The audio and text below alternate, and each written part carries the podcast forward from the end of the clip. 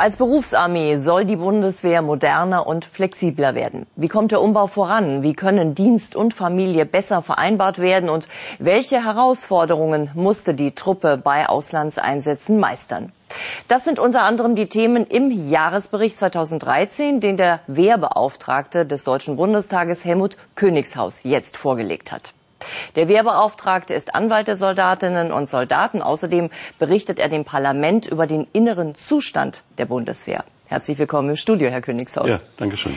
Ja, der größte Auslandseinsatz ist und war Afghanistan, obwohl das Feldlager in Kunduz ja inzwischen geschlossen wurde. Was sagen Sie in Ihrem Bericht zu Afghanistan?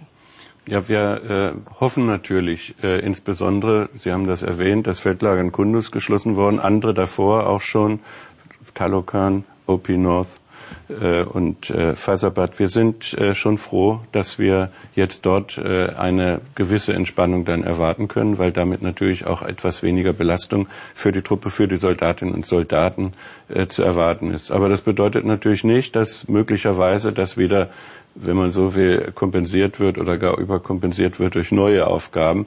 Das zeichnet sich ja an mancher Stelle schon ab und das beschreiben wir auch in dem Bericht.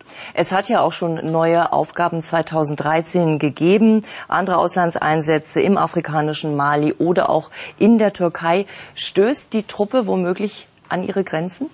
Also ich befürchte ja, und zwar äh, nicht in ihrer Gänze natürlich, aber es sind ja immer die gleichen Fähigkeiten, die äh, abgefordert werden. Also als erstes wird immer Lufttransport genannt.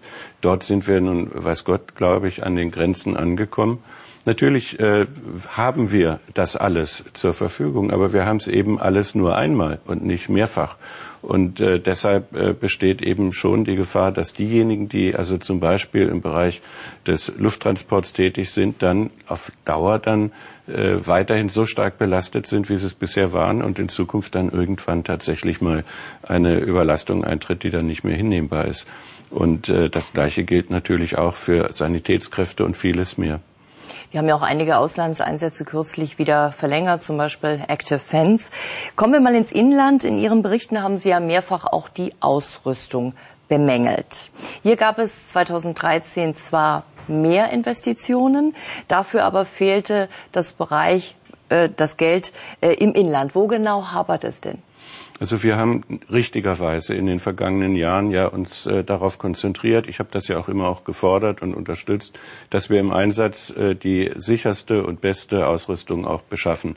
Äh, das war der erste Schritt. Das haben wir schon vor einigen Jahren Gott sei Dank erreicht. Der zweite Schritt war, dass die Soldatinnen und Soldaten bei der Vorbereitung auf ihre Einsätze, wenn sie denn, äh, wenn ein Kontingentwechsel ansteht, mit genau diesem guten Gerät dann auch entsprechend trainieren können. Denn es macht ja keinen Sinn, dass sie dann dort erstmals die Geräte dann äh, kennenlernen. Das auch abgeschlossen. Äh, das ging allerdings eben, weil die äh, Mittel eben auch nicht äh, beliebig äh, vermehrt werden konnten, zu Lasten eben der Investitionen hier im Inland, wo wir einen erheblichen Investitionsrückstau jetzt im Moment haben. Das gilt also für die bauliche Infrastruktur, das gilt für Geräte, Technik, das gilt aber insbesondere auch für die Waffen. Beispielsweise das Sturmgewehr äh, G36, die Standardwaffe der Truppe, ist äh, schon in vielen Bereichen dermaßen übernutzt, also die hat die errechnete äh, Lebensdauer schon mehrfach überschritten in vielen Bereichen. im Grunde noch. Teilweise, Teilweise, eben sogar die erste Generation, die auch zum Teil dann eben auch durch Nutzungsverbote aus dem äh, Betrieb genommen werden musste. Da muss äh, schnellstens was passieren. Natürlich, man versucht jetzt dort überall, wo Löcher sich auftun, die zu stopfen. Aber wir müssen natürlich die Truppe insgesamt jetzt äh, mit äh, neuerem, mit erneuertem Gerät dann auch ausstatten. Und das gilt für die Bewaffnung, das gilt für die Infrastruktur. Und das gilt eben auch äh, für solche vermeintlich weichen Faktoren. Wir haben ja lange darum gekämpft, beispielsweise, dass die Soldatinnen und Soldaten im Einsatz, übrigens auch auf See, wo sie ja manchmal über viele Monate unterwegs sind, mit äh, der Heimat äh, telefonieren können, dass sie mit der Heimat auch über Internet oder gar Skype nach Möglichkeit kommunizieren können, was wichtig ist für Familien, dass man mit den Kindern auch Kontakt hält. Aber äh, ich habe jetzt äh, vermehrt festgestellt, und mit Schmerzen eigentlich äh, das auch immer wieder zur Kenntnis nehmen müssen, dass die Truppe im Inland teilweise alle diese Möglichkeiten auch noch nicht hat und dass wir dort einen großen Nachholbedarf haben. Ich glaube, das hat auch etwas äh, mit der Frage zu tun, was erwarten eigentlich auch junge Leute, wenn sie zur Bundeswehr kommen? Sie gehen eigentlich davon aus, dass sie zumindest was den heutigen Stand der Technik angeht, dass sie das dort vorfinden. Und das tun sie eben in vielen Bereichen nicht. Zu diesem Thema kommen wir auch gleich nochmal. Sie sprechen aber nicht nur von einem Investitions-, sondern auch von einem Personalmangel. Das Programm der Freiwilligwehrdienstleistenden leidet ja unter hohen Abbrecherquoten, kann man sagen. Ja, fasst man die jungen Leute zu hart an? Also äh, das gibt's im Einzelfall sicher auch, aber ich glaube, das ist nicht ein grundlegendes strukturelles Problem. Die jungen Menschen, die zur Bundeswehr gehen, die wissen es, dass sie natürlich in der Grundausbildung, in ihrer militärischen äh, Grundausbildung äh, natürlich äh, an die Grenzen der Belastbarkeit auch herangeführt werden. Und sie akzeptieren das auch, sie wissen das auch. Aber sie wollen natürlich schon sicher sein, dass es der Ausbildung dient, dass es ihren eigenen Interessen auch, dass sie äh, eben ihren Dienst ordentlich erfüllen können, dient und nicht deshalb nur, weil Unteroffizier Müller oder Schulze äh, schlechte Laune hat oder sich mit seiner Frau streitet und das nun an seinen, äh, aus, äh, an seinen Rekruten auslässt. Das, dafür haben die Soldatinnen und Soldaten auch ein gutes Gespür. Aber insgesamt, ich glaube ich, kann man sagen, ein strukturelles Problem haben wir dort nicht mehr. Aber wir haben natürlich äh, etwas anderes. Und das ist das, was ich gerade angesprochen habe. Sie gehen natürlich davon aus, dass Sie während der Grundausbildung aus gutem Grund natürlich enger zusammenrücken müssen. Das Gemeinschaftsgefühl, das Kameradschaftsgefühl soll dort auch gestärkt werden. Aber äh, sie wollen natürlich dann trotz allem äh, das, was sie von zu Hause gewohnt sind, äh, dann auch vorfinden, nämlich dass sie auch mal, wenn sie Freizeit haben, auch mal ins Internet gehen können, dass sie mit der Familie telefonieren können, dass sie zum Beispiel auch nach Möglichkeit heimatnah untergebracht sind, dass nach dem anstrengenden Dienst am Wochenende sie dann auch mal nach Hause fahren können, zur Freundin, zu den Eltern und sonst wo. Nach Hause fahren, da sind wir auch beim nächsten Thema Dienst und Familie, die Vereinbarkeit. Das wird ja in diesen Tagen wieder kann man sagen, wieder diskutiert. Gott sei Dank, ähm, ja.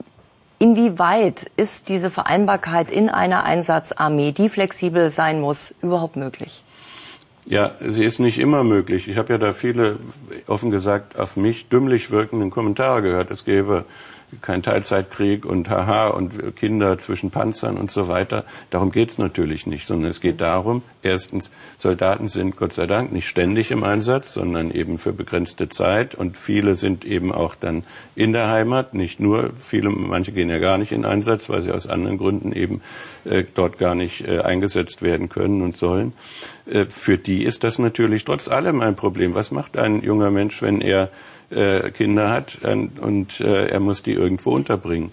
Die äh, Kinderbetreuung beispielsweise ist ein Thema, das äh, immer leicht abgewälzt wird auf die Kommunen. Nur die Soldaten sind ja meistens heimatfern eingesetzt. Mhm. Was passiert mit einer Soldatin, die beispielsweise äh, irgendwo auf eine Schule geschickt wird für ein Jahr oder so oder manchmal eben auch länger, wie an den Universitäten? Die braucht dort eine Unterkunftsmöglichkeit. Äh, das ist äh, etwas, was äh, insbesondere auf die außergewöhnlich äh, oder sagen wir mal mhm. nicht ganz regelmäßige Dienstzeiten auch bei der Truppe abgestimmt werden muss. Also wo möglich dann bessere äh, Rahmenbedingungen, ja, aber auch noch, eine noch, transparente Personalführung. Noch eins, noch eins, auch die, die in Einsatz gehen, brauchen ja eine Betreuung für ihre Kinder. Ich werbe dafür, dass wir insbesondere, wenn Kinder unter drei Jahren da sind, dafür sorgen müssen, dass mindestens ein Elternteil sich um die kümmern kann während des äh, Einsatzes. Also alleinerziehende Mütter beispielsweise möchte ich dort nicht im Einsatz, äh, jedenfalls nicht gezwungenermaßen sehen.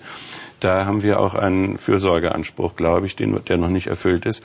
Aber auch für die Älteren muss das natürlich sichergestellt werden. Ich denke dort immer an das Vorbild der französischen Streitkräfte.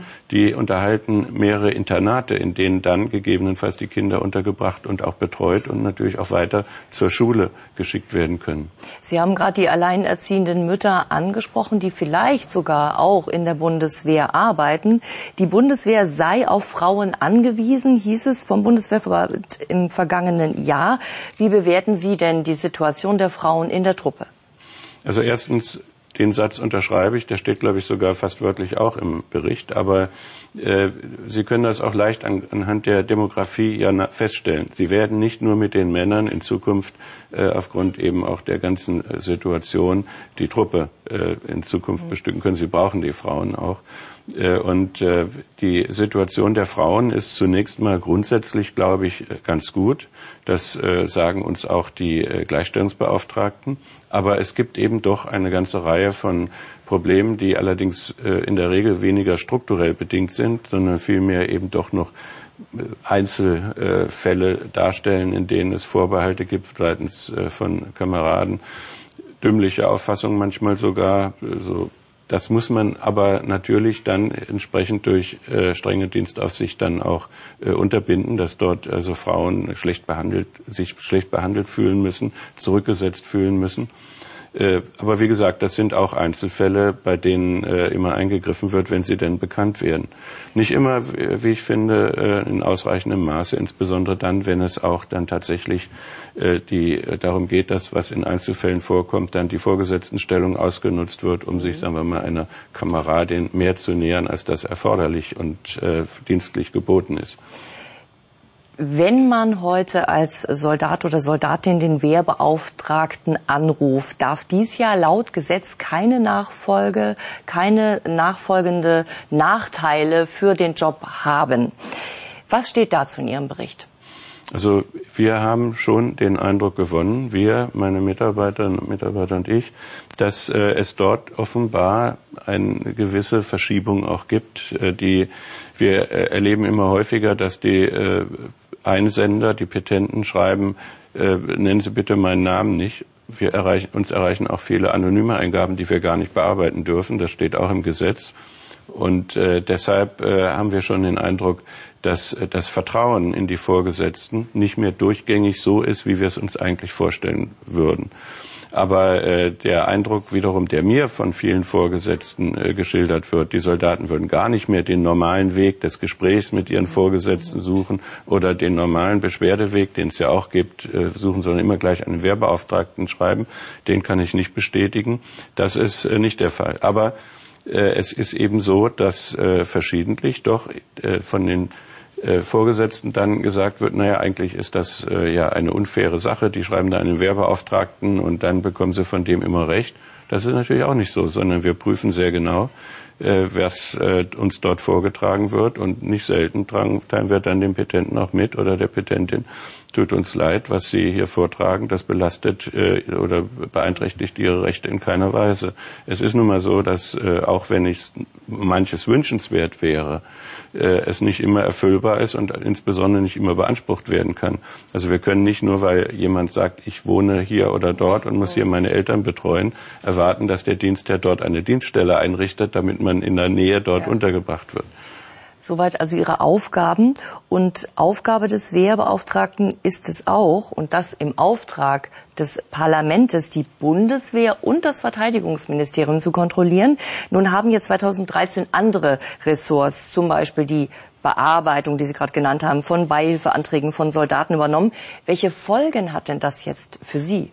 Das müssen wir jetzt mal prüfen. Äh, also prinzipiell ist es so, es ist zumindest formal eine Beeinträchtigung auch der Rechte des Wehrbeauftragten und eine Beeinträchtigung übrigens auch der Rechte des Verteidigungsausschusses, der ja auch besondere Rechte hat gegenüber anderen Bereichen, weil äh, die äh, Feststellungen eben im Wesentlichen sich immer beziehen auf das, was im Bereich des Bundesministeriums der Verteidigung der nachgeordneten Dienststellen stattfindet. Aber hat das jetzt eine Beschneidung Ihrer Macht zur Folge? Das wollen wir sehen. Also der vorige Minister sagte nein, er habe dort eine Verwaltungsvereinbarung getroffen oder eine Absprache mhm. mit den anderen Ressorts, die das übernommen haben. Äh, mir genügt das offen gesagt nicht. Ich will das mit dem Verteidigungsausschuss allerdings nochmal besprechen, wie die das sehen. Was liegt Ihnen denn mit Blick auf die Ergebnisse Ihres Wehrberichtes 2013 in Bezug auf die Soldatinnen und Soldaten besonders am Herzen?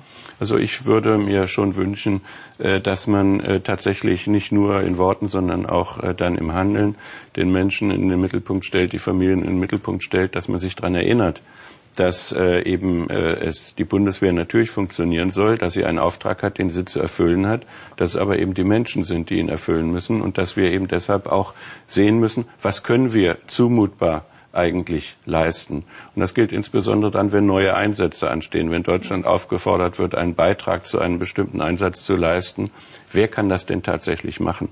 Man ist immer geneigt, ich merke das auch äh, jetzt aktuell wieder, äh, die Dinge anzubieten nach Möglichkeit, die nicht martialisch aussehen, die also auch in der Öffentlichkeit weniger Widerstand hervorrufen. Aber das sind immer dieselben, die dann in die Einsätze geschickt werden und die dort dann eben in der Gefahr stehen, überlastet zu werden.